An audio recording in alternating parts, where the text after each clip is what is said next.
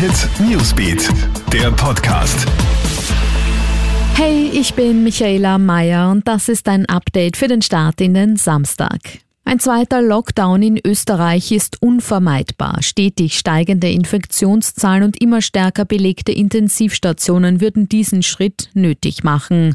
Verkündet werden die verschärften Maßnahmen heute von der Bundesregierung nach Gesprächen mit dem Bundespräsidenten, den Landeshauptleuten und der Opposition. Gastronomie und Hotellerie werden stark eingeschränkt, Theater und Kinos sollen schließen, Veranstaltungen sollen mit Ausnahme des Profisports nicht mehr stattfinden. Zudem soll es eine nächtliche Ausgangsbeschränkung zwischen 20 Uhr abends und 6 Uhr früh geben.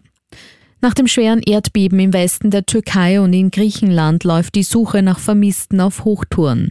Das Beben hat gestern Nachmittag die türkische Provinz Izmir und die davor gelegene griechische Insel Samos erschüttert. Auf Samos ist es auch zu einem Tsunami gekommen. Mehr als 20 Menschen sind ums Leben gekommen, über 400 wurden verletzt.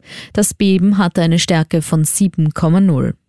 Und wir schauen noch zum Tennis. Zwei Topstars sind gestern im Viertelfinale der Erste Bank Open in der Wiener Stadthalle überraschend ausgeschieden, nämlich der Weltranglisten Erste Novak Djokovic und unsere Tennis Nummer 1 Dominik Thiem. Djokovic muss sich dem Italiener Lorenzo Sonego mit 2 zu 6 und 1 zu 6 geschlagen geben. Sonego, übrigens Nummer 42 im ATP-Ranking, steht damit sensationell im Semifinale.